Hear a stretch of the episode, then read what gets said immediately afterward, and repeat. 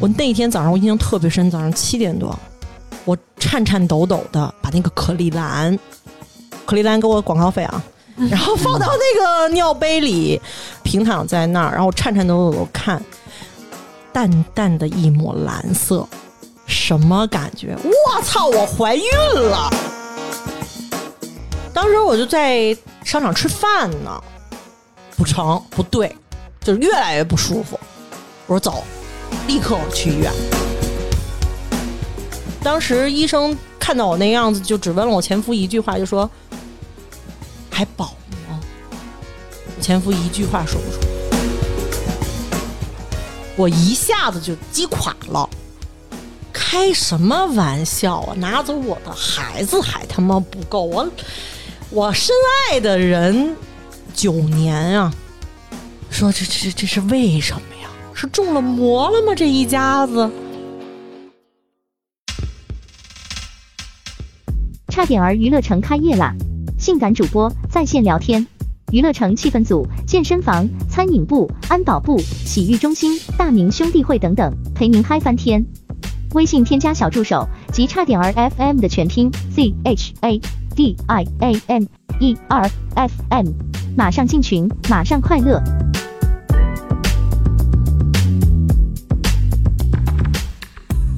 大家好，这里是差点 FM，我是大明。我是粗梅，芝芝，嗯，我们又见面了啊。那今天呢？你好，今天我又把初恋的妈妈请到了咱们这个差点 FM。啊，今天不聊一些经纪人的故事了。那这次我们要聊一点什么呢？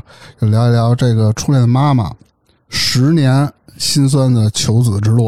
哦，里面有很多的故事啊，然后也尝试了很多方式方法。嗨，我是初恋的妈妈。嗨，我现在已经我的思维一直在大明刚才说的那一段话里头，他说啥？就是初恋的妈妈给我们讲一下她求子的路，对我感觉就是你的初恋是怎么出来的？我现在要问问了，为什么叫初恋的妈妈呢？对嗯，为什么？我呀，现在我是二婚，我现在老公是我的初恋，哦，哦，所以我的孩子肯定我想叫他初恋，然后我就叫成了初恋的妈妈。啊，又想又想要孩子，所以叫妈妈是吧？就是我想把我的孩子起名为叫初恋，嗯，所以我就叫初恋的妈妈。是行吧，好了，嗯行行了，那我就猜呀，行吗我就盲猜，不一定有信心。哦，你老公叫初恋的爸爸，你可以这么叫，没毛病我。好，哎，你不觉得初恋这个名很好听吗？呃，继继续你的故事吧。原来我属于自嗨型。对，哎呀，是这样，是聊经纪人的时候呢，我有提过，嗯，就是我这个十多年，其实打拼吧，就身体多多少少有一些影响，嗯内分泌不好啊什么的。但是我后来琢磨琢磨，可能这是一个后天的 double Q。其实我也是我的问题是先天的问题，啊，明白，就是我妈呀，她在怀我的时候，五六个月大吧。然后那时候我八零后嘛，然后那时候就流行去什么北戴河，谁都带回大螃蟹、什么皮皮虾，我妈就吃含含。那您说我娘胎里我没没给我吃流产了，我觉得我还活着是万幸，你知道吗？然后呢，女孩阴嘛，阴气嘛，男的是阳刚嘛，对吧？那你说你阴气重，而且这个女女的是靠什么呀？靠你内分泌得好，你大宝妈得经常按点儿来，嗯，你你排卵，你你你得正常，对吧？对对，很多人都不了解，就是可能好多生理卫生这个都不怎么在乎，不怎么学。我也不在乎，我也不学。为什么我现在这么了解？就是因为这十年的求子路，久病成医，嗯以前没有意识过。就是我是从高中谈恋爱，就嗨年轻嘛，是吧？啊、嗯肯定跟男朋友也会有一些啊无法矜持的这个事情。我从来没怀过孕，我当时也没那意识，说我怎么从来没怀过孕呢？是是是，这措施做的好啊，还是什么呢？没想过。直到我一一年第一段婚姻，然后那个时候我刚刚工作两三年，嗯那时候我才不大，也就二十出头。其实我结婚挺早的啊，也从来不避孕，就想着嗯怀了生呗，没怀过。但是呢，你说这老不怀孕也不行啊，对吧？逐渐的就给自己了一个信号，意识到了，我操，我是不是不孕不育呀？嗯然后才去医院做了检查，你那个时候身体上有什么问题吗？是就是大姨妈不准，不准不准，恨不能就几个月来一回，还一抠抠、那种感觉，哦你知道吗？就是呃满脸包，你会有那种意识，是说是不是有一种信号啊？我不知道你们有没有感觉，就是好像你生病或者什么，你心里你你对自己多少会有一些感应的评判的，会会嗯会，嗯，然后就去医院了。去医院各种检查，抽血、B 超，然后什么基因筛查，乱七八糟一堆，啥也没查出来。我说嗯你这挺不挺好的呀？哦，就有一个多囊卵巢综合症，这应该是好多女孩都有的是啊、嗯你们也普及一下。不是这个什么表现？我正好问他们。多囊就是什么意思？就是一般情况下哈，咱们就是女孩的体内应该就正常能排出一个卵泡和一个精子相遇。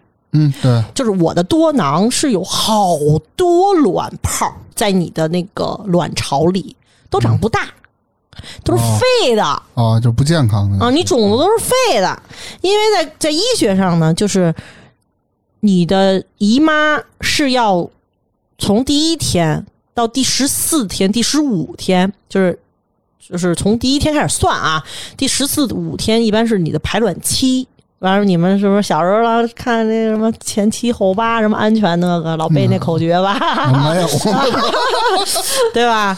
它是这么回事儿，等于呢，就是我那个是都长不大，你都长不大，你没有一颗能好的健康的健康的，你怎么排？你第一步你就做不到，你就甭说后面了。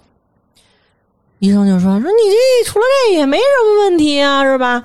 啊，还有一个输卵管，输卵管我没查，因为那特疼。人说你这从小没怀过孕，你也没流过产，你输卵管堵塞的这个几率啊，百分之零点几。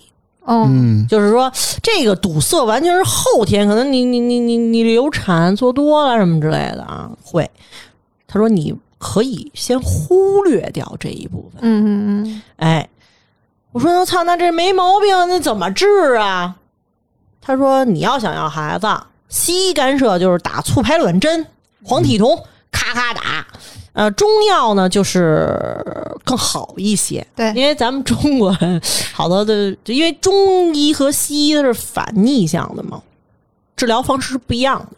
然后呢，中医呢就就给你号脉，就、嗯我就寻找的是中医，那我就开启了我的这个求子之路。从嗯医学的上面啊，咱先理智一点啊，从医医学上，然后就还有玄学上的吗？有有有有有有有，你不信不行，真的。嗯然后就就就就去了。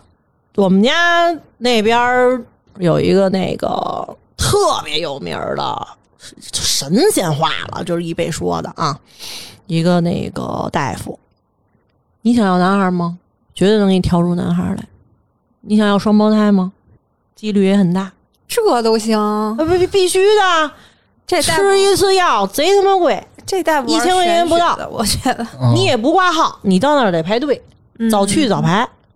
然后人家还不是说周一到周日都给你看，可能今儿心情好，给你对吧？早去会儿，你就反正你就排去吧，是吧？嗯你去了，你还得你跟人好说点话呀，人家是吧？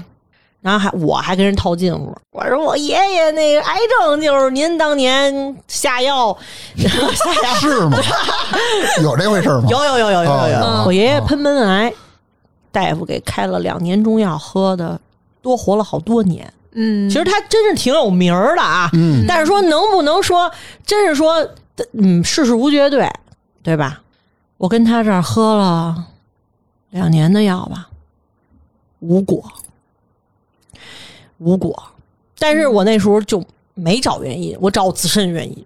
我说呀，我不珍惜人家的这药，为什么呀？人家给我调着，我那边出着差，我们那是他妈上飞机就睡，下飞机你就干。这干完活儿你你可能那么夜里十一点吃饭也是他，就是你完全作息不规律你对你的那个生活不规律，你的心态不放松。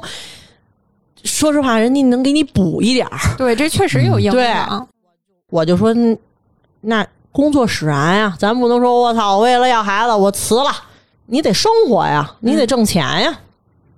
吃两年药不管用，我呢就说得了，拉倒了，嗯我也不那个看了。什么中医西医的？我说人家三十多的怀孕的不是也有的是吗？但是心里还是会有一丝的期待，嗯。那万一我一不想这事儿，不喝药怀上了呢？又过了半年一年的，嗯我们老板嗯。他特在乎这事儿，他也想要孩子，他也去了一个年轻的，专门给外国人，曾经还上过好多那种综艺节目的一个名医，嗯，挺年轻的，西医呀呃，中医哦什么研究院出来的，他是配合艾灸和针灸，说不要放弃呀，你再来吧，那个嗯咱们俩一起，我掏钱嗯给你看。第一次给我掏完了，第二次咱还好意思吗？自己掏呗。我操，去一次一千多，两千块钱，呵，一一一一星期去一次，嗯我挣的这点工资全搭里头了，你想吧，嗯对？吧？先开始呢喝中药，然后呢你去了以后呢就给你扎针灸，我操，从头到脚扎各种扎，各种针，哎呦他妈长的，我操，扎某一穴位还倍儿疼，你还得忍着。然后呢，上面还再给你在针上啊，啊。给你架上那个艾灸盒，哎呦喂，你还不能动弹，一动换，我操，你也疼你也难受的，就那种感觉。哎呦，是不是受罪了？然后呢，这种过程啊，又过了这个小半年，也没动静儿，这个大夫给别人治好过吗？就给老板治好了吗？没有，因为我老板年纪有点长了，年长了。哦，当时我有点急眼了，小三十了快，我前夫啊嗯比我大五岁，这传宗接代你不能，我这人这样，就是你不能让人别人说出点你什么来，就难听了。我这人脸热，你知道吗？就你得自觉。于是我就去了朝阳医院打听这个试管儿。嗯我说那指定是有点毛病，甭管有什么毛病，试管能解决不？想的很天真，花钱试管，我腾功夫，再加上那时候我老板呀也结婚了，嗯。然后呢团队也搭建起来了，我跟他聊了聊，他也很支持，嗯。试管钱我给你掏，三万多块钱，不贵，给我掏。了。这试管的过程啊，就娓娓道来了。这个是非常艰辛的一个路。呃，刚才忽略了一点，就是咱们我刚刚讲的这两个中医啊，我忽略了一点，就是我也去刚才你所说的那种玄学的部分，哦 我去这个三亚天那个那个那个什么什么送子观音，哦哦我去那个舟山的那个普陀山，我运气特别好，那天下雨，人不多，可能有一个关系户在我前头，也去了那个普陀山的那个送子观音像那儿，人家呢就把那个打开了，那个不是对外祭拜的。我就搭着人那个春风，我就进去了。我这虔诚的，我就弄弄弄弄弄，哎呦又又给香火钱嘛，随缘吧，这那的。老有一种期待，就是嗯我该做的都做了，我心也很诚，嗯我我肉体或者精神我都付出了，怎么就这事儿就成不了呢？对吧？然后我就去这个朝阳医院了，我认了，我说我三十了，这女的都说在三十之前生孩子就可能晚了，是吧？都二五六说什么是最佳时期嘛？去了，去了以后呢，就建档啊，然后做各种检查呀，然后医生呢就给我打促排卵针，就是咱不是多囊吗？那医生说，哎，你多囊其实挺好的，为什么呀？因为你卵子多，我给你取出来呢。你要好的多，我不就能多给你培育几个吗？嗯多给你培育几个，你不是几率就大吗？嗯嗯打促排卵针受了大罪了，因为你打促排卵针，你的激素是上升的。嗯，比如说你身体的激素，可能你的值是能承受十，他嗯打完了可能到九十、八十。妈呀，这么高！那针打在哪儿啊？针屁股啊！我现在这两边屁股还有硬包呢，就现在下去很多，因为你四四五年了过去，哦，然后做 B 超给你看你的那个卵子长大了没有啊？怎么着怎么着啊？然后给你最后一天给你那个夜针，夜针什么意思？就是第二天早上你就要取卵了，哦，给你打夜针。最后让它长到一个峰值，就是说这个卵泡啊，一个卵泡要长到至少一点八 cm 乘以什么什么什么，嗯你得长到这个峰值，一般是一点八 cm 乘以两二点零 cm，差不多是这个这个范围啊。成熟的卵泡才能排出来，你才能取出来。太小的没用，嗯，明白吗？不健康没用。你想吧，每天打，往那个肚子上打针，往屁股上打针，就各种针。具体肚子上什么针我忘了，屁股上就是那个黄体酮，每天都要打，每天。哇塞，按时打，去医院打，然后呢，去医院看病，跟医生交流这个过程，安排你啊，看你的最近的这个内膜怎么样啊，嗯。啊，适不适合怎么着啊，这就给你那那那打针啊，什么一直的这个费用都在那几万块钱之内吗？，对，哦，因为你有的可以走医保，哦，我的问题属于少的，你花的就少。你嗯知道吗？我认识一大姐，就我们在那试管群里，东北人，东北可能更注重传宗接代吧，我觉得。三十多了，在北京光做试管五次失败，为了节省那个钱，住在朝阳医院的旁边的地下室，一个人。我哎呦。天，节衣缩食那种。那她老公呢？老公就偶尔来取精子的时候来呗，老公没准跟家挣钱呢呗，对啊多花钱呀，对啊你不，能俩人都不挣钱啊？对啊，这各种各样都有，有的什么子宫是纵隔的，听说过吗？就是纵隔，就是圆圆的一个子宫嘛，比如比如是一个梨，嗯哼，然后你你立体三维想象一下，嗯，它中间那个梨是有根膜给上梨和下梨隔开的，就把你的子宫一分为二了。那他那个隔膜给切掉是不是可以？就反正挺难医的那种东西。你想啊，本来你一个胎儿在一个圆圆的一个舒适的环境中长大，可是呢，你一分为二了，可能他着床就在这边，怎么怎么着，就是特别多稀奇古怪的是，啊。然后我就取卵了，取卵了三十多个，取了三十多个卵，别人就取六七个卵，是不是特疼啊？听说，不是特疼，但也是比你来大某妈要疼好多倍，但是咱就只能忍着。那天我记得嗯特清楚，是感恩节，哦打打麻药吗？取卵什么的？睡呃全麻，你睡觉那那个疼是取了之后，取了之后，你醒了之后。你疼，我最主要不是疼，因为我取了三十多个卵，我的激素已经到一个峰值了，嗯，我已经积水了，就是我是，嗯，就呼吸，就是躺在那儿是，就这种感觉，就是你已经到胸腔的感觉了。然后当时那个医生就跟我说，你去打那个蛋白针吧，它可以帮你排水出来。我当时嗯肚子大的已经像怀孕四五个月的程度我，的天啊，然后我就取了那个，当时他就说你住院吧，说朝阳医院没有那个床位，说你去燕达医院住，就是朝阳医院的分部在燕郊。我说我不要，就是你懂那种感觉吗？就是你身体已经就是很难受了，你还不让我在家住，对，嗯，就是我很不爽，然后我就我不要。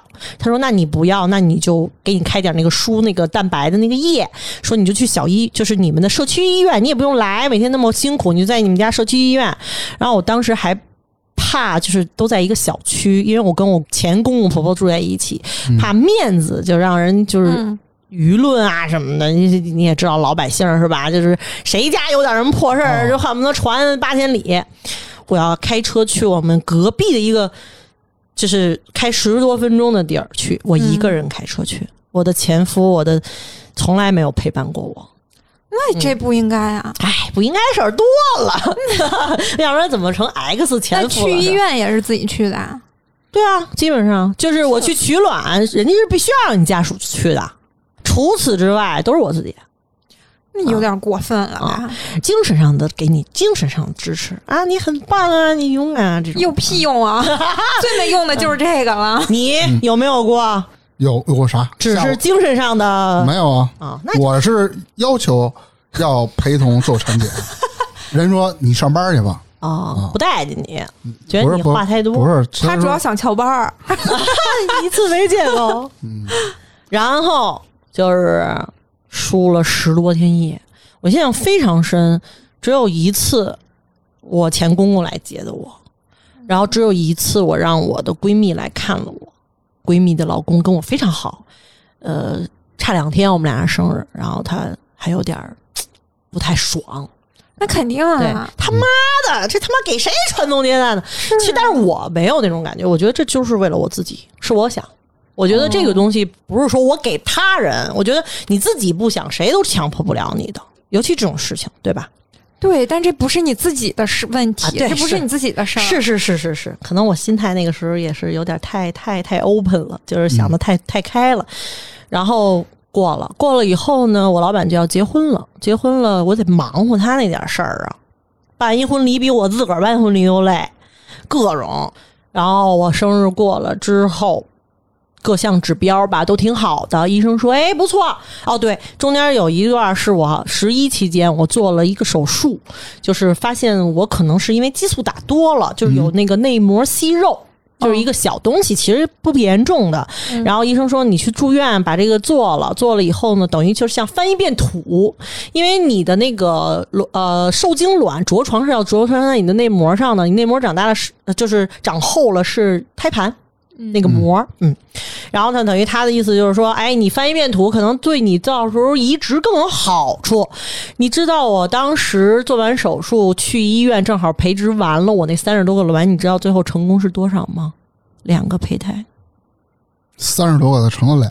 嗯，哎呀，医生跟我说，你虽然卵很多，但是呃，我们发现了一个问题，你的卵不闭口，就是卵子多受。什么叫卵子多受？这又是一知识点啊，同志们听好，就是说一个卵子和一个精子相遇，精子进到卵子的时候，这个正常没有问题基因的卵子它是闭合了。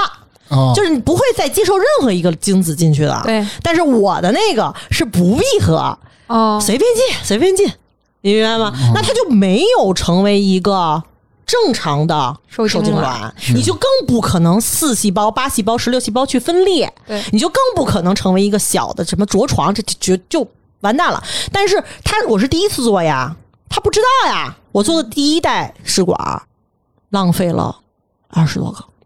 嗯，嗯只有两个，但还好万幸，两个有八 A 八等级细胞，算是比较高的了。嗯啊，A 级很优嘛。然后呢，十月份正好也翻完了，然后两个卵，当时我就给自己有一个心理建设，我就说：“哎呀，我这个两个，我这个三十多个两个，这成功几率可能比人家取了五个两个的要减了好多好多。”然后我当时就说：“没关系，还好有俩。”对，是，后来，哦，感恩节是我移植的那天，我记错了，我取卵不是。感恩节是我移植的那天，我推进去，然后是一个男的妇科大夫，拿着一个长长的针管儿，然后旁边真有这么长吗？真的有，真的不夸张，有十，这得有三十厘米了，一个手臂，呃，您那是六十，六十吗你？这是一个手臂那么长了，已经。我觉得最起码有一个胳膊吧。哇，那是够长的。啊那就是五六十厘米。超细，超细。然后那个戴着口罩，戴着那个就是就手术服的那样子，然后你就是那个跟那生不如死的那种感觉似的，那 啊有点夸张啊。那个时候不是全麻是吗？不是，你是清醒的，哦因为给你移植进去并不疼。哦，啊啊，然后呢，你就躺在那儿，然后旁边就是那个 B 超机，嗯，他就会给你弄着 B 超，就是给你看你的肚子，然后人就给你就是一直进来啊，就是你是谁谁谁谁谁谁谁谁谁谁谁谁谁谁给你确定一百遍，嗯我一直拉，我现在放进去了，然后就进到你的那个私密的那个那个、那个道口就进去，你就能在那个机器上看到，哎，两个在上面，特别小特别小的点儿，他着不着床或者怎么样，你就不知道了。然后他就给你推出去了。推出去以后呢，他就说平躺半小时、一个小时，没什么什么什么什么，你就可以走啦。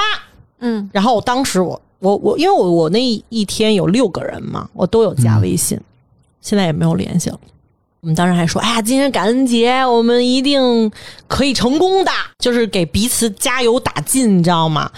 因为有很多人不是我做第一次啊，有很多人三次四次了，甚至有一个八卦啊。这个八卦是我们那个取卵的那天，他是要取新鲜的精子的。然后我们那个取精子的同天，有一个就是丈夫，他紧张，他要自己就是要需要靠自己把精子就是取出来嘛。他紧张，他好久都没有都没有取出来。然后那个护士还说：“你需要帮忙吗？如果你需要帮忙，我可以叫你的太太出来帮助你。”然后呢，就把他太太叫出去了。然后我我听到了，就说：“哎，你你先生有点紧张，他不行什么的。”然后后来怎么样，我就不太知道了。反正就是说，你要经，就是不管男的女的，你都是要经历那个精神上很多的那种承受的。应该会有一种那种羞耻感或者什么的。嗯，嗯，多多少少也会吧。会有正常没有，但是你想，你就为了这个目的，然后要取出来，就会有一点。对，因为没有那种愉悦度和幸福感，是吧？嗯男人们，为什么你那么沉重？啊，我想这个历程，因为我我把自己带入的是女女性的角色。哦，嗯太好了，你太 nice 了。我觉得你平常听听你们节目都是那种嘻嘻哈哈的，我老觉得我讲太沉重了会没有人那么喜欢。然后呢，做完了移植了，移植了以后，我才觉得你的精神的压力是刚开始。为什么这么说啊？我吧，其实一特别，就是我能把这事儿现在拎出来说，其实证明我真的是一心态特别好的人。因为有很多人不愿意把自己的伤疤呀或者自己的东西去分享给别人，但是我觉得呢，我愿意分享，是因为我觉得这种东西很坦然，我也希望能够帮助很多的人去正确的认识这件事情啊，就是。我就不会老去去看什么百度啊，什么加什么群啊，听别人聊什么呀。但是并不是所有人都跟你一样心态好，好多人很消极，越看越焦虑。对，特别焦虑。我每天都躺在那儿，然后我不敢动啊，然后我不知道我怀没怀上啊，回家你得等啊。但是一般人说你移植进去，其实你已经是。成熟的胚胎，就是说你再崩几天，你就是能被试纸测出来的。嗯啊，然后我记得我是十一月二十四号嘛，是那个感恩节。按理说移植七天你就怀上了，你就能测出来了。十二月一号，我印象非常深，我就我就测了。嗯，你知道我这辈子都没有见过试纸是双杠，我当过二道杠，双就是中队长。我那天早上我印象特别深，早上七点多，我颤颤抖抖的把那个可丽兰，可丽兰给我广告费啊，然后放到那个尿杯里，平躺在那儿，然后颤颤抖抖的看，淡淡的一抹蓝色，什么感觉？我操，我怀孕了！嗯嗯我说我操，我他妈的，呃，应该说是六年，因为那年是一七年，六年的，也准确说可以是三十年的梦想。我操，我我我成功了，我怀上了。嗯，然后我就把我前夫推起来，我说：“你看，我怀孕了！”我真的在哆嗦啊，真的在哆嗦。然后他也很开心，然后我还不敢说什么，我也不敢分享，因为你也知道，就是讲的什么小七七呀、什么这那的，我只分享给了我爸爸妈妈嗯啊，然后还有我最好的两个闺蜜。但是我就怕这个，你知道，在高兴之余又怕这是一种假象，然然后又拿了一个测，然后还是，哎，我就觉得 OK 稳了，然后就更不敢瞎嘚瑟了，更不敢动弹了，我就我就躺着，然后就每天早上晨尿就周而复始，周而复始的这样验验验验验，因为医生会跟你说，就是你有一个复查日期，可能是十二月十几号。嗯。啊，突然有一天，我有点见红。这这咱没怀过孕，也不懂什么叫见红，我就百度搜，对我操，这是一种精神刺激，你真是精神刺激。然后就觉得我操，我好不容易怀上，那么高兴，怎么还见红了？然后呢，就过来人都告诉你很正常，而且过来人还告诉你见红好啊，见红可能男孩几率大呀、什么之类的。这啊，对对对，他会就是可能有，如果我善意的理解的话，可能他就是在变相的安慰你，不要让你那么紧张。是嗯嗯，我说不行，上医院，对，上医院了，上医院了，上医院了呢。然后医生就给我查了一个叫什么 D 什么什么什么的一个人能量体，给我设了一个 HC。HCP 值吧，就是那个人性什么绒毛激素，就是说看你那峰值高不高，就是来判断你超过多少，你就是怀孕了。如果你是 double 翻倍的往上涨，就证明你胎挺稳的，就是这这这这个挺好的长的，都很好，就这数值都很好。我忐忑的坐在那儿了三个小时，等这个时间，中午十二点，医生说没事儿啊，又给我开了点黄体酮，嗯就是你保胎吧，回家好好躺着，别想那么多啊。又给我开一单子啊，你下次十几号不用来了，你就几号几号再来，孕多少周来，然后那个你去做那个 NT，啊啊不是 NT，呃就是叫 B 超，就第一个是 B 超，应该是在你怀孕七周还是八周的时候，我就去了。去之前我还是喝二百五，我没有想过这有就做就做啊，因为我加那群，嗯，人家就说有没有七周和八周要去做的朋友呀？我也是啊，你怎么怎么着？说哎呀，我最近好忐忑呀啊，因为那个有可能是无胎心的哦，对，是要测的呀。啊，还有可能是宫外孕的，就没人说两句好话吗？对就是 哎，我们要小，我们要小心啊，我们我们可我们要阿弥陀佛呀，不要！我操，我当时就咯噔一下。这群退了吧，真没必要啊。但是你知道，有好多的讯息，有很多知识你要在上面学对，嗯嗯嗯，它是双刃剑。是我就又忐忑啊，还有这事儿呢。然后呢，我就去了，去了以后呢，我就躺那儿，嗯医生就给我做，就说了一个哦，一个什么什么什么什么，就他有报数的，然后有记录的嘛。嗯我说一个，然后后来我起来我就说，我说我我这怎么样啊？挺好的呀，什么孕七周，然后那个胎呃胎那个有胎心，宫内孕。我一听稳了，宫内孕有胎心，这不就是他们说那个负能量的那个两重要两点吗？那高兴我就出去了，嗯，出去了。一出去到家里，然后我就开始琢磨什么了，开始琢磨在哪建建档啊。对，我跟我妈说，我就长安医院生的，那我也长安医院生呗。后来一想，不行，我说我这体质，好不容易生一孩子，那我打吐了血，我也去牛逼的医院呀。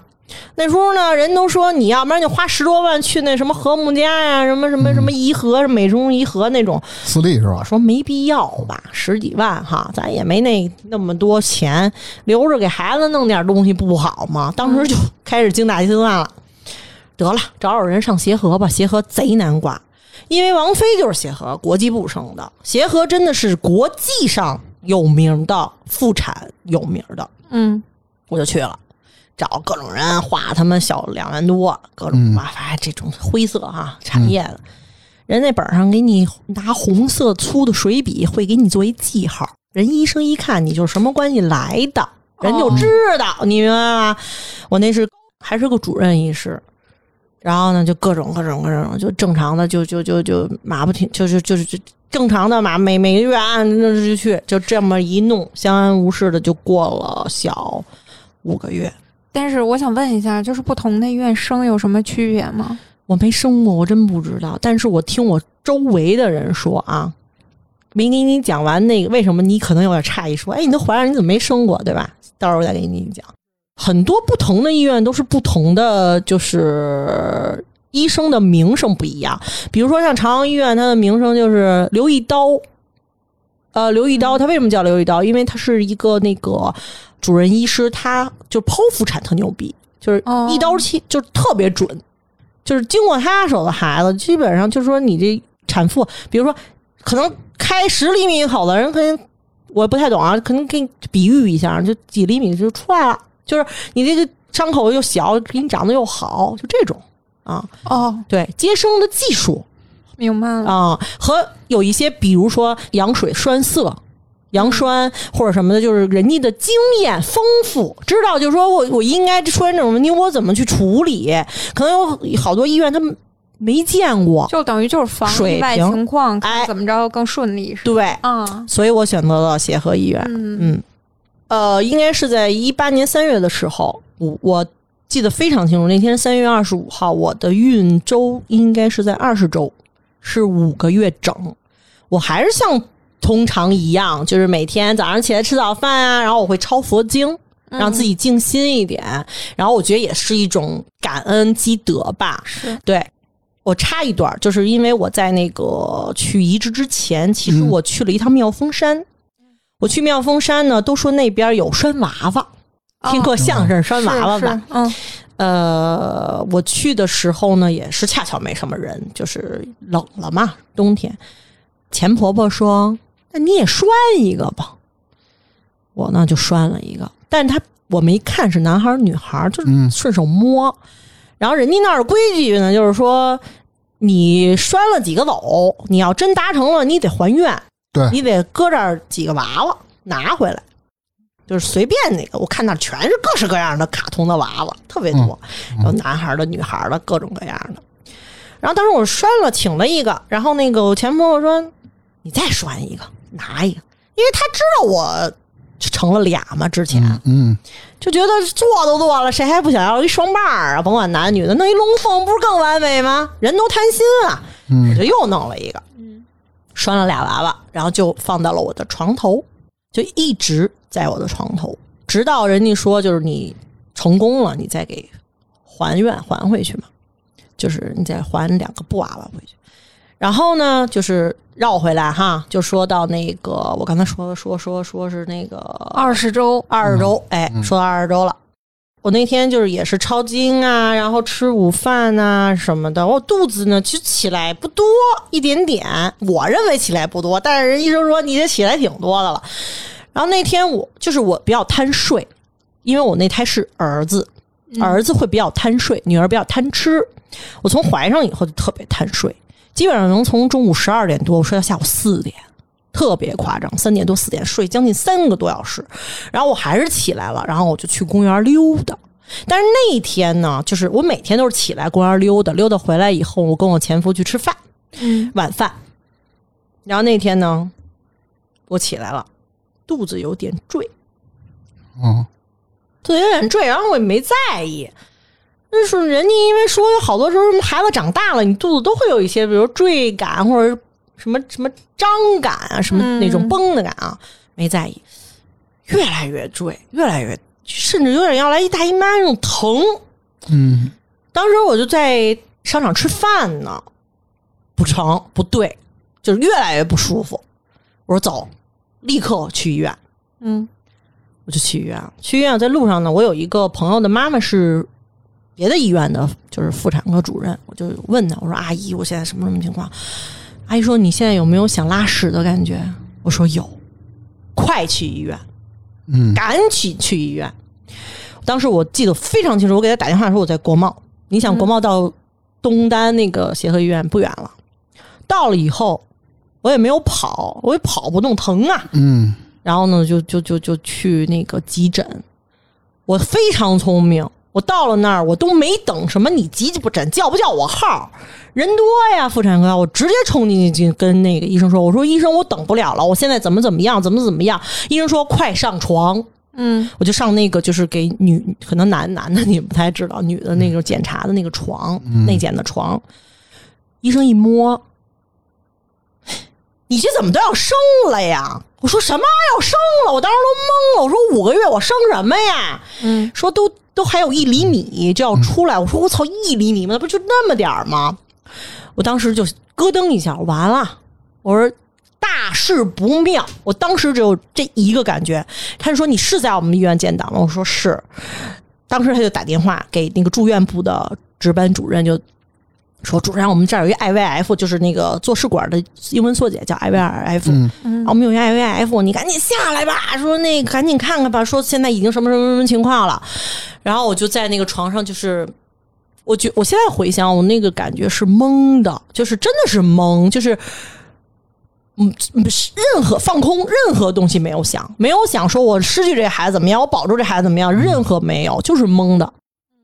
给我推来一个床，就给我推到那个楼上，就是他们的住院部了。当时呢，就问了我一句话，就说：“你应该是保的，对不对？”我说：“对。”说一般情况下，我跟你很理智的说，就是我们不建议保，因为你现在已经就是还剩一厘米啊，你的这个什么什么什么什么一个。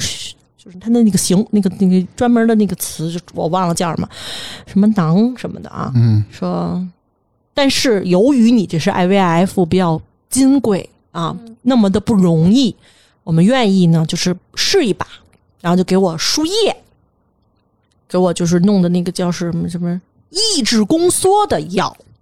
然后他也丑话说前头说，这个药用多了肯定会对你身体不好。如果说一旦保不住了，如果药量用大了，你会出现一定的危险。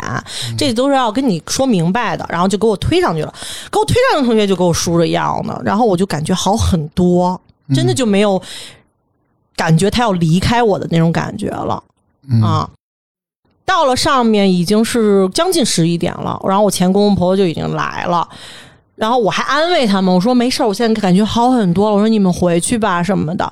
他们走了，他们刚走没有五分钟，我觉得明显就感觉越发的，就是我能够感受到生孩子的那个宫缩的那种疼痛。但是由于我的胎儿小，才五个月，没有没有成呃十月怀胎那样子，就肯定疼的程度没有人家严重。但是我明显感觉到已经很疼了，而且他有想要离开我。他在往外 push 的那种感觉，就是我基本上就是那种宫缩到一分钟，就是很夸张，就是这啊，然后可以呼吸几口气，然后再啊，可以呼吸几口气。然后当时医生看到我那样子，就只问了我前夫一句话，就说：“还饱吗？”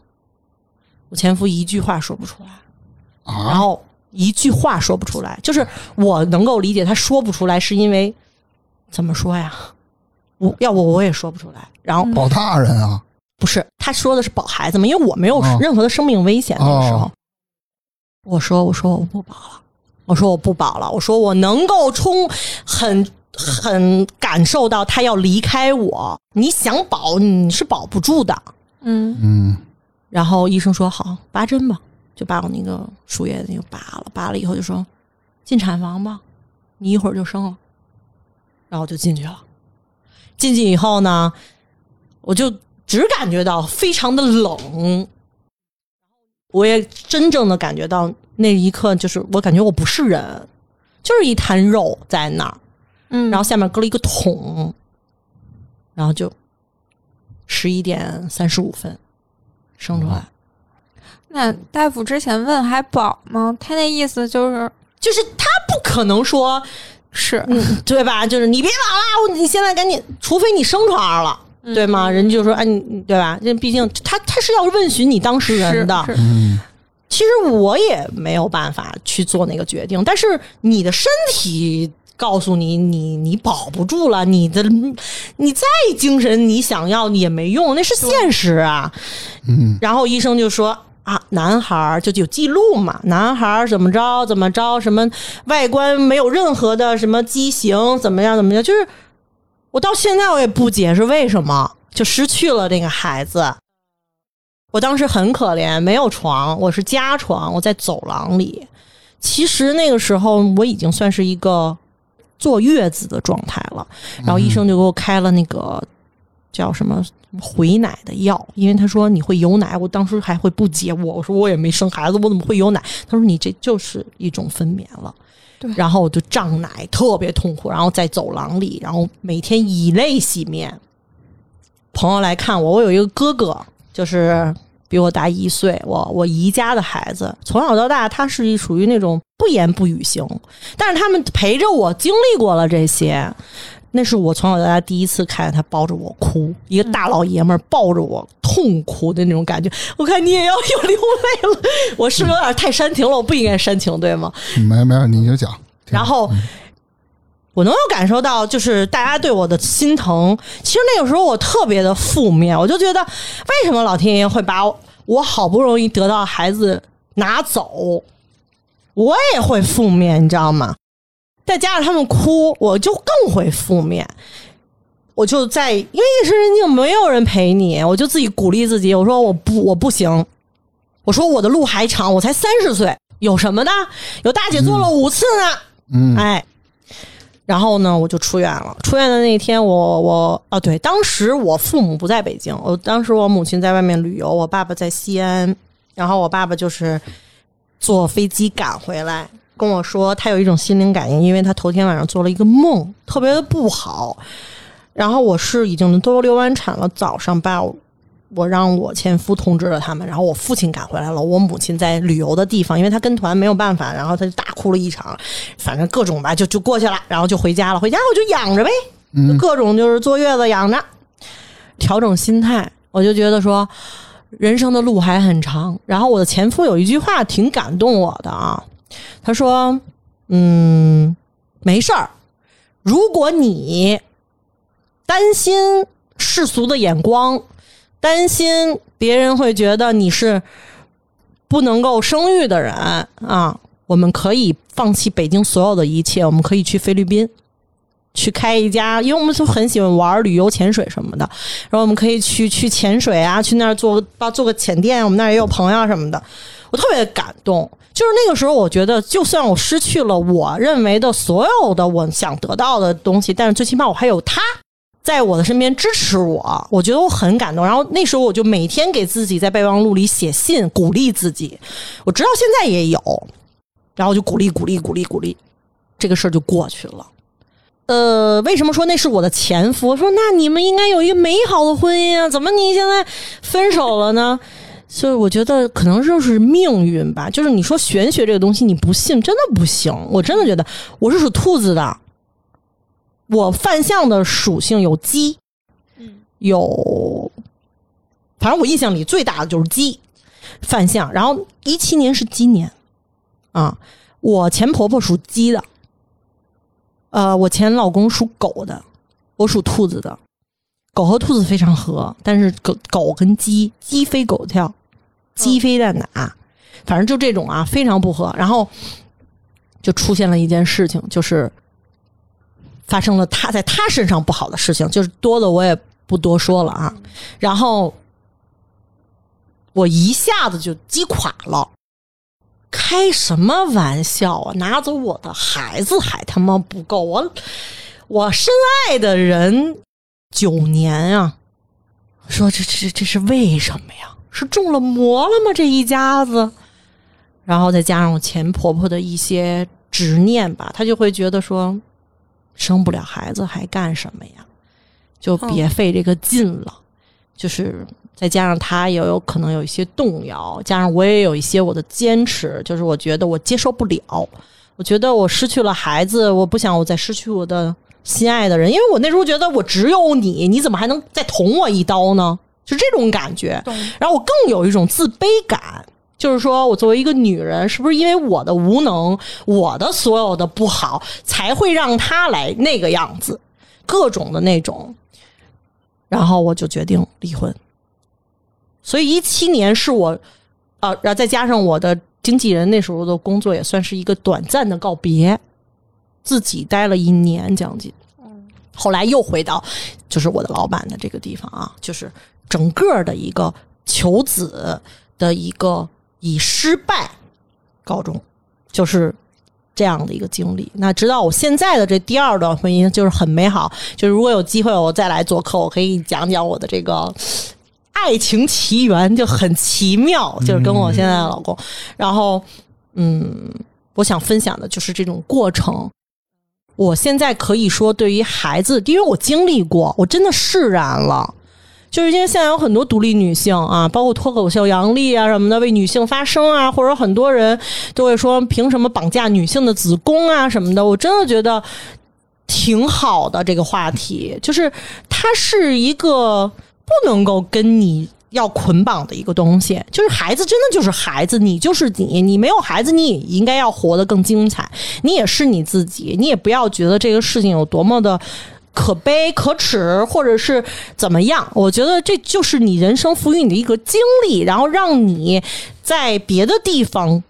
找到你自己的一个阳光、更幸福的东西，就是我是一很感恩的人。我觉得说，有可能我的呃，就是孩子这方面没有给我更多的，但是我的工作，我得到了很多别人没得到的一些的东西，一些的见识、格局等等等等。我觉得我就很很平衡，因为我经常跟我女朋友说一句话，我说，如果他给你了美貌，给你了身材，给你了很好的家庭，给你了很好的事业。那我觉得你可能会有一个，就是说难听点，有很有一个灾难，可能有一天会面临吧。就是我是这种心态啊，就是很多人可能不会认可，但是我觉得我是这种心态，所以我平衡了自己的这个求子的这个心。嗯，这一共历经了今年正好第十年是吧？对，其实现在仍在求子的路上。这正是我想问的，就是你跟你现在的初恋在一起，他对你。过往的这些经历是怎么看的？心疼，嗯，我觉得我不知道你们男的会不会对于，其实我不知道您怎么，就是今天第一次嘛见面，不知道您怎么印象我的外表和我的谈吐各方面。其实很多人都觉得我是一个非常霸道以及很有气场的女性，就是很强势的女性。但是我的这个过往，我的现在的我的先生知道了以后呢，就是。就他也也也伤心，那时候我们还没有情感，就是还没有还没有就是复燃起来以前的那个青春的过往的时候，就他也也会流泪，然后他他就说很心疼，就是觉得没想到就是外表这么样的一个女女女女性，然后但是她的内心非常的柔软以及脆弱。其实我是一个特别心软的人，我跟我的外表和我的现在你你隔着这个麦克风，就是在收听的那边听到我的，完全是不一样的新的一个一个人。对，我觉得往往是这样，你的外表给人的感官和你内心真正的那个状态是特别容易让人误会的。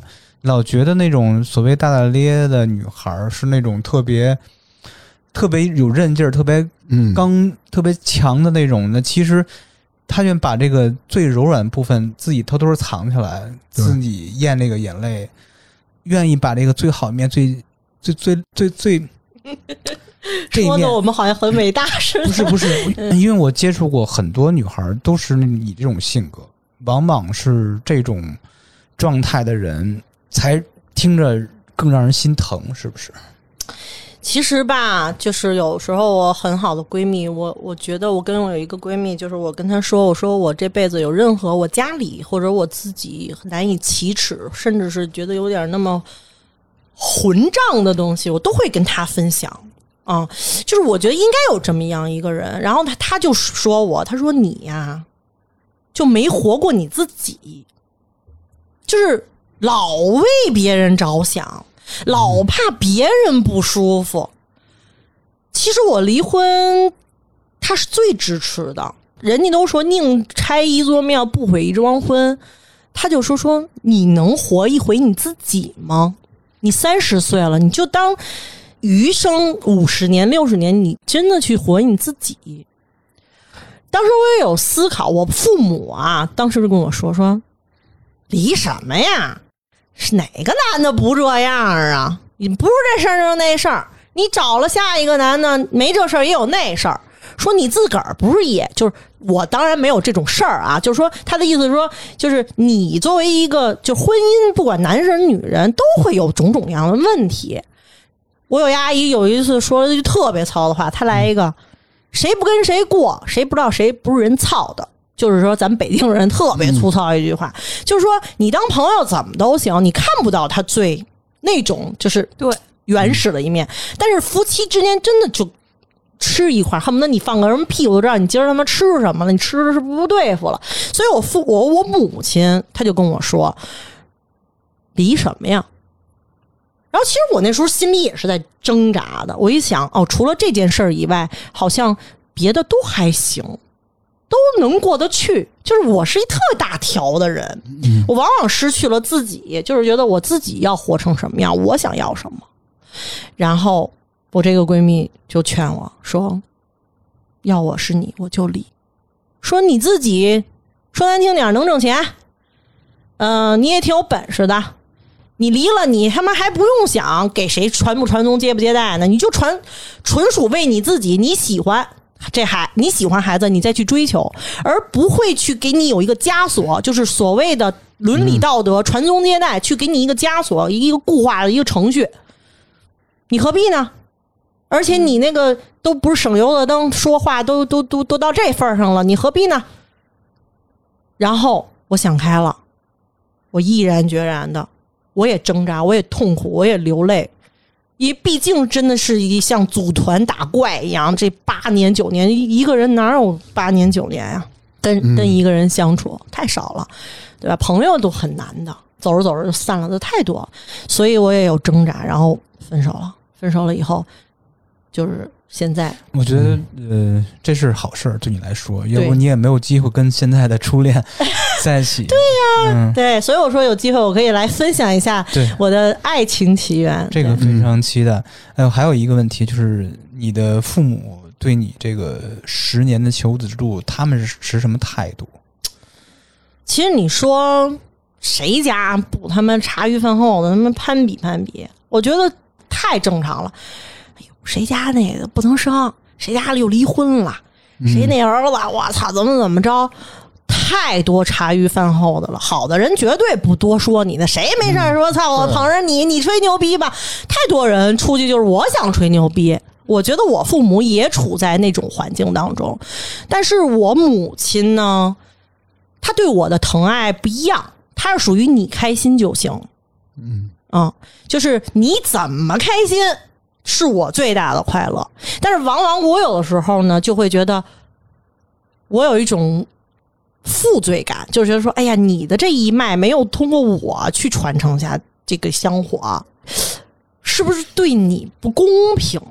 就我我我老想特多，就我那闺蜜老吐槽我说你他妈怎么想那么多？你爸你妈就想让你开心就行了。他们一闭眼说难听点，哪天百年了，他冲的是你，不是说你的下一代，跟他们是隔着呢，跟你是最亲的。你不要想那么多。那我母亲，我觉得她属于这种心态，就是我怎么开心怎么来。嗯，但我父亲呢，我觉得有那么一丝丝，就是您，就是我刚才跟您分享的这种传统的颜面，他有点感觉抬不起头来那种感觉。呃，不至于，就是我爸爸没有到那个程度，就是他没有到那个程度但是跟。朋友聊的时候或者吃饭的时候，一说起这事儿，会觉得不自在，会觉得有点挂不住面。为什么有有几个例子？比如说，我跟我现在的先生一起，他俩喝酒，喝的有时候跟哥们儿似的，就喝的哎五迷三道儿，就口无遮拦了，牵着小手，我告诉你兄弟，怎么怎么着开始了。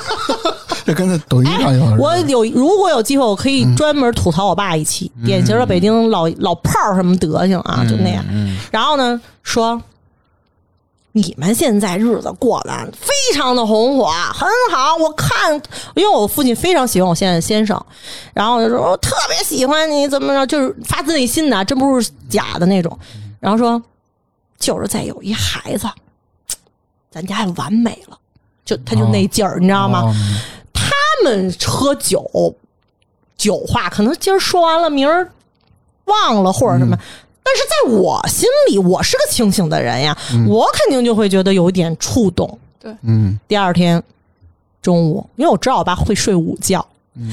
然后他吃完午饭要睡午觉之前，我抓着那点儿，我给他发来微信，我说：“爸爸，我说我想跟你就是把这个事儿呢跟你说一下，毕竟就是说我从流产了以后，你可能怕触碰我的痛点，你也从来没跟我说过孩子的问题。我说，但是这个呢，我要跟你说，我说首先，我说人家是有有孩子。”人家第一段婚姻是有孩子，人家完成了人家传宗接代的任务。我说他现在希望跟我有一个孩子，我很很很开心，那因为那是一种爱情的结晶。我说，但是你不要在言语当中去跟人家说说那个话，好像是人家不愿意要这个孩子。嗯，我说是他妈你女儿没有能力有这个孩子。我说你说这个话让我听了，我会很伤心、很敏感的。嗯我就把这个事儿拎出来给他说了一下。他说：“哟，说闺女，说爸爸这没注意，说让你有心里不舒服了。你呀、别往心上去。他这么说完了，反而我心里会更难受，你理解吗？懂。嗯，他其实内心还是想，他希望，他期待，对，嗯想要一个就是你生的孙子或者孙女那种，呃，外孙的外孙对吧？对，嗯外孙，外孙，嗯。他其实很多时候是怕我不高兴，所以他不愿意展露出来。其实他 get 到我的痛点了，我觉得嗯，啊，他就是酒后的时候才有可能说这话，平常就一直是不说忍着的。对这是一个例子。还有一次例子是，我发了一个什么朋友圈儿哦，三胎，咱国家不是又让那个三胎了吗？嗯我就发了一个，我那天也不知道怎么想的，其实我应该不发，我就说呀，那个这都三胎了，我说我们这一胎都没有，也没人给解决解决还是什么的。我爸就给我发了一私信，说：“闺女，你别在那个朋友圈这么说，那意思就是隐私的东西，你别老告诉别人，就不好听，不好看。我就意识到他还是有心结，他还是放不开，，你知道吗？于是，我给你自动引出来下一段我的求子经历。嗯其实我跟我先生一起有一年多两，就正正结婚啊，就领完证没办事儿，领完证有两年了。然后他一直都有想跟我有一个女儿，因为为什么叫初恋呢？因为初恋这个名儿就很女儿嘛，他特别想要一个女儿，他也非常喜欢女孩儿。然后呢，有一次我们就是去了一个农家院儿，怀柔的。呃，那个农家院的那个大姐和大哥是我认识了十年的，他们家做饭非常的好吃。然后那大哥呢，就那次是我、我爸、我妈、我我先生和我那个大儿子，我们一起去的。那个大儿子九岁，还还小不大呢。然后说，哎呀，就喝酒晚上啊，就你们家人说今儿我请你们喝吃吃饭，你们不要给钱，就特别好，就像朋友一样关系。说初恋的妈妈，你那个都十年了，说我认识你十年了，你的事儿我多多少少也知道，但是我难以启齿，就是我作为一老爷们儿，我不好跟一个小姑娘说问询，说但是我知道怎么大概怎么回事儿，说那个今儿我九丈怂人胆，我跟叔叔说，说那个我们这儿有一个中医，我一听又是这套东西，嗯。嗯。又是这套东西又来了，然后我就冲我妈白了一下眼儿，我妈就看着我，我们俩人无奈的摇摇头。我父亲是常年出差，我妈是从我初中她就家庭妇女在家看着我和我奶奶，她跟我感情非常的亲密啊，然后她就她就她她她完全能 get 到我的心理，就是其实我已经释然了，没有那么欲望了。然后呢，一那哥仨吧一煽火，哇，那那那意思就是嘿，就当下立刻这事儿就得办，就得去。就气氛已经烘托到那儿了，已经燃起来了。说，哎，我告诉你，就那么巧，你今儿就来了，人家那人就是周五看诊，你看明儿就周五，你又住这儿啊，怎么怎么地的，你就去。哎，气氛烘托到那儿了。然后这个时候，我爸来了一句说：“那就试试去呗。” 我老公也说：“对呀，啊，大哥都说了什么的，给我架到那儿了。我也说句实话，我唯一的心理啊，我也不怕我老公听这个啊，就是其实我唯一的心理是，就是我爱他，就是我也喜欢孩子，就是我希望可以通过一个努力去达到这个目的。嗯嗯但是我有一丝的胆怯是什么？是我真的无法再接受第二遭了。嗯嗯失去的痛苦是精神上刺激，真的太难受了。你你明白吗？就我宁愿我得不到，你别让我失去，行吗？就是这种感觉。但是呢，就是那种情感的纠葛，就是我觉得我操，我爱你，我也希望跟你有个结晶，我也希望我们有一个传承，有一个血脉，就这种东西又又激发着你去。我说好，我试试。然后负面一点的就是，我操，办不到，你可别说我，我可是了。我不是说咱咱咱那个没为了你奋斗过哈什么的，哎，就这种两种嘛，就去了。去了以后就开了各种的药，也是啊，你上来把脉。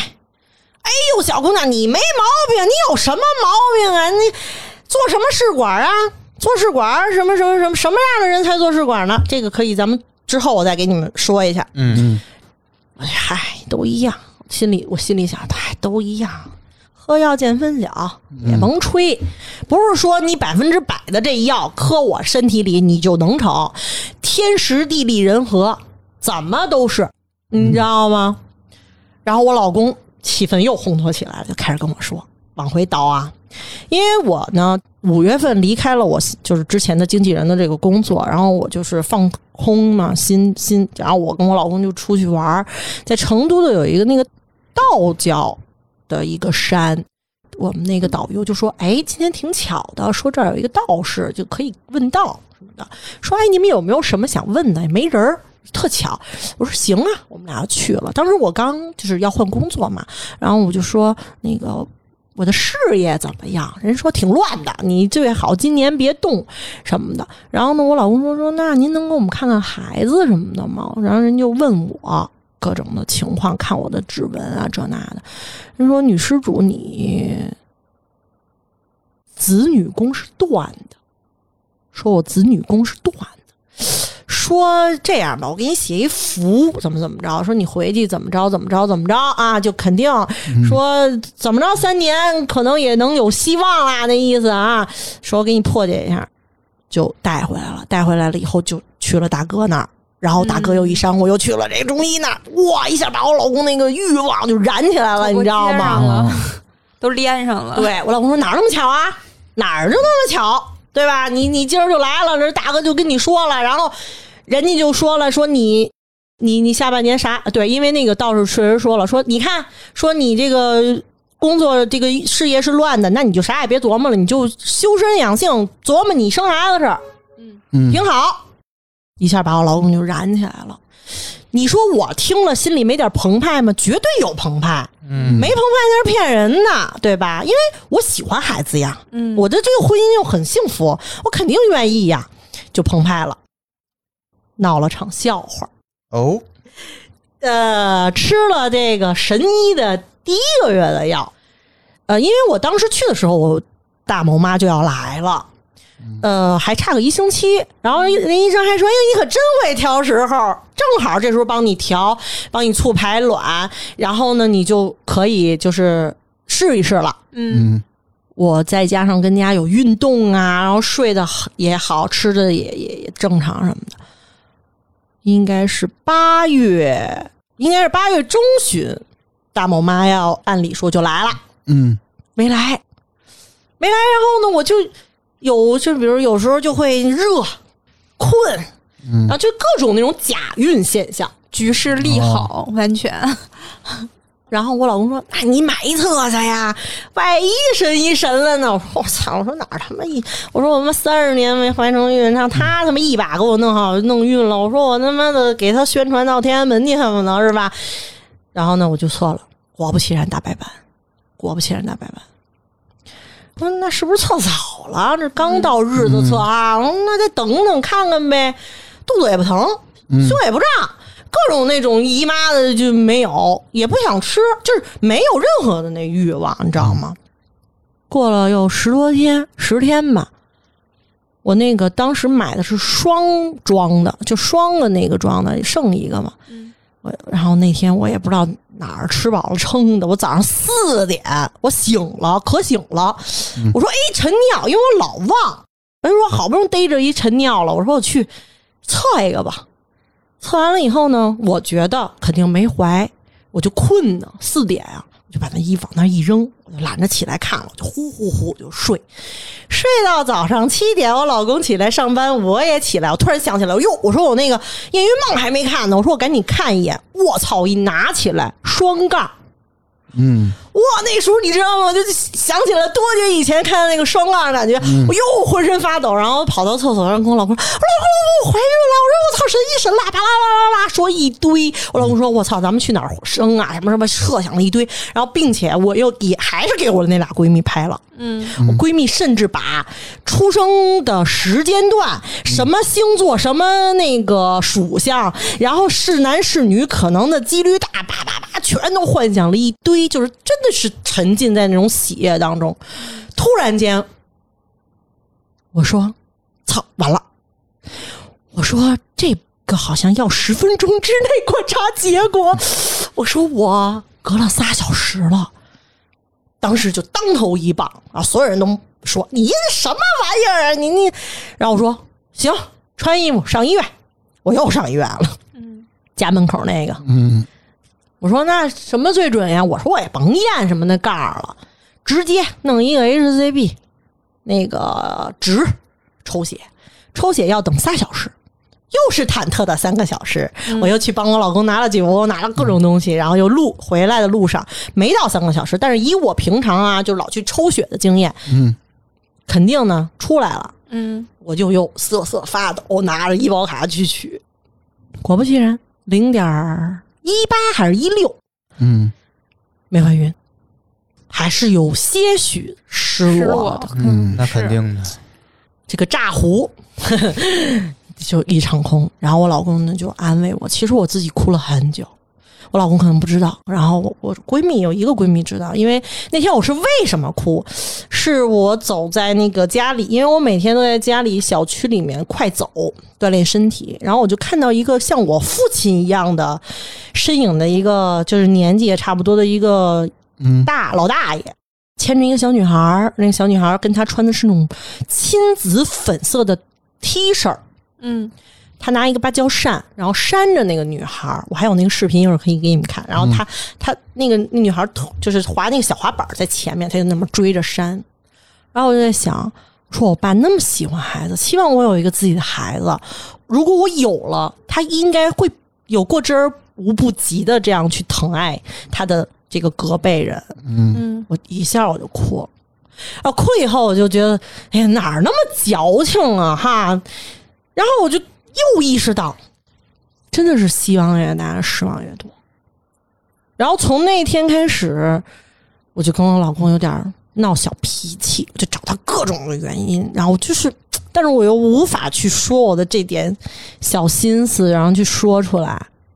直到就算今天吧，我已经喝那个神医的药，我今天早上我不是跟你说，我还坐、坐那高铁去怀柔去拿那个药，就三个月吧，将近三个月了。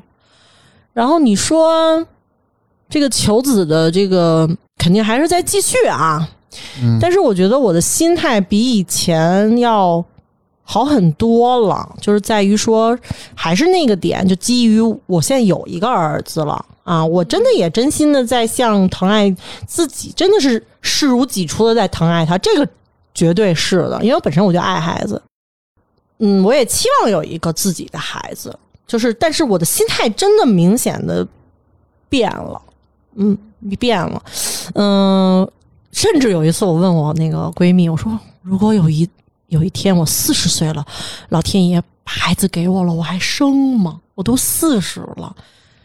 闺蜜说：“你想什么呢？五十也他妈生啊，那就是你的命格，对吧？嗯那都到了，缘分到了。”我一想，嗯，也是，就就反正开玩笑，这事就过去了。就之前的时候就一直没有的时候，你想过要领养一个吗？没有，从来没有，从来没有。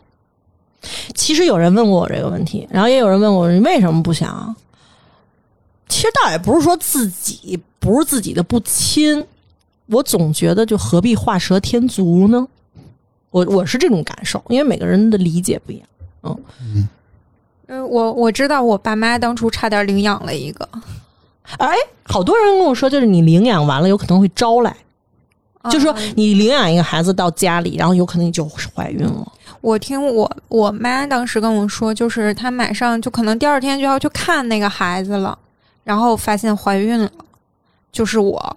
嗯，当时是我妈和她另外一个，就是她也是她闺蜜吧，她同事，她们都是护士。然后那个时候就是我们家没领养，我爸妈没领养，然后让我妈她闺蜜他们家就给领养走了。然后我后来还我没见过，但是后来就是我妈妈她闺蜜前两年吧去我们家的时候。跟我妈聊天，然后我妈给我看他们家孩子照片，还跟我说，要是没你，这个现在就是我们家孩子了。嗯，就是有这样的现象，很多这样的现象的，我觉得这也是命运嘛，这你都不知道吧？这些事儿，我也没跟很多很多人，我也没有特别这说过。这也是第一嗯次听。我都感觉给大家说沉重了，我心里都有点儿。这才是生活嘛。嗯，那这期我觉得也是比较沉重，因为我也是第一次，真的是第一次，然后听到嗯我这姐们儿跟我说这个事儿。嗯呃，嗯就是，但是我是知道的，她有十来年，但是不知道这么心酸艰辛的故事啊。对对，听完了，我觉得女人都是非常伟大的，真的是体会不到。别那么沉重。这其实就我我比如我和芝芝吧，我们俩作为男的，其实今天不跟我们俩聊这种话题的话，体会不到。其实真的嗯就是作为女性来讲，我觉得可能我们女人更容易就是理解女人啊。嗯。可能男的呢，就是我我因为我以前听过一个色彩学家讲过课，就他说男生。就连就是说给别人去指个路都跟女的不一样，可能女的就会给你说的非常天花乱坠，说啊你看到什么？什么颜色的？什么样子的、哦你就怎么转，然后可能问男的就是你直走五十米，右转一百米，再怎么着，就是它的这个 DNA 的结构、染色体的结构不一样，所以促使的就是咱们的感性啊、理性啊各方面的 DNA 的这种不一样，所以就是很多人他是理解不到。我觉得，嗯，也不是你们的错啊，只是说就是。去多理解和就是感恩你身边的这个女人或者你的妈妈，我觉得是真的对于自己来讲也是一个很有成长的。对也，就是这期节目邀请初恋妈妈 说这个意义所在嘛，是吧？对我当、我还没有当真正的妈妈，我就当了大家的妈妈。马上了，马上！我跟你说，上了差点节目，所有的心愿都会瞬间实现。太好了，感谢你们愿意听我期待你的好叨叨这消息吧。这么多。希望我如果有一天身怀六甲了，然后我我再来就是跟大家分享分享我这六甲怎么怀上的。是，可以没问题。我我咱们那个神医肯定是神的，那神医可牛了，告诉说。天南海北来打着飞机的送紧急的，就哎都如出一辙。希望吧，希望对吧。，嗯。对，那今天就聊到这儿吧，也要再次感谢一下这初恋妈妈，能把自己的心酸的一些事儿，然后给咱们分享出来。嗯我觉得做到这一点也是挺不容易的。对，听众朋友啊们，如果有什么想对初恋的妈妈说的，可以给我们留言。祝福。嗯，好，那咱们这期就先聊到这儿。谢谢，拜拜拜感谢，拜拜。